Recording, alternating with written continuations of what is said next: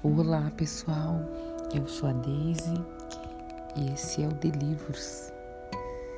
Estamos começando mais um podcast com a leitura do livro Mulheres que Correm com os Lobos, de Clarissa Pinkola Estes. No episódio anterior, havíamos parado no capítulo 8 e daremos continuidade à sequência. Apavorada, a menina tentou tirar os sapatos. Por mais que puxasse, eles continuavam firmes. Ela saltava primeiro num pé, depois no outro.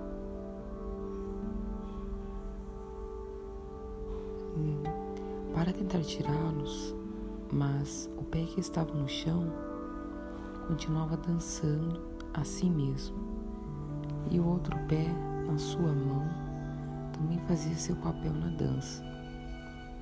E assim ela dançava e dançava sem parar, por sobre os montes mais altos e pelos vales afora, na chuva, na neve e ao sol ela dançava. Ela dançava na noite mais escura. E no amanhecer. E continuava dançando também ao escurecer. Só que não era uma dança agradável. Era terrível. E não havia descanso para a menina. Ela entrou no adro de uma igreja e ali o espírito guardião não quis permitir que ela entrasse. Você irá dançar com esses sapatos vermelhos, proclamou o espírito, até que fique como uma alma penada, como um fantasma,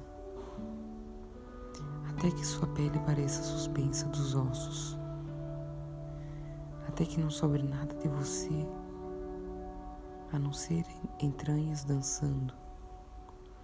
Você irá dançar de porta em porta, por todas as aldeias e baterá três vezes a cada porta. E quando as pessoas espiarem quem é, verão que é você e temerão que seu destino se abata sobre elas. Dancem, sapatos vermelhos, vocês devem dançar. A menina implorou misericórdia, mas Antes que pudesse continuar a suplicar, os sapatos vermelhos a levaram embora. Ela dançou por cima das, das urzes, através dos riachos, por cima de servas vivas, sem parar. Ainda dançava quando voltou à sua antiga casa e viu pessoas de luto velha senhora que a havia abrigado estava morta. E mesmo assim, ela passou dançando. Dançava porque não podia deixar de dançar. Totalmente exausta e apavorada, ela entrou dançando numa floresta, onde morava o carrasco da cidade e um machado na parede começou a tremer assim que pressentiu que ela se aproximava. Por favor, implorou ela ao carrasco quando passou pela sua porta.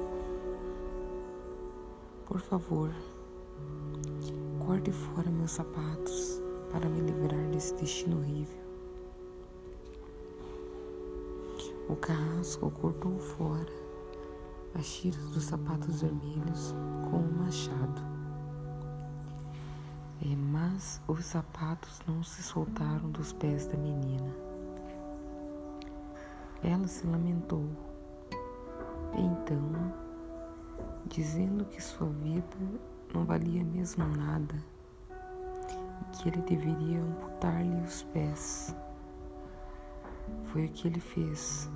Com isso, os sapatos vermelhos, com os pés neles, continuaram dançando floresta fora e morra acima até desaparecerem.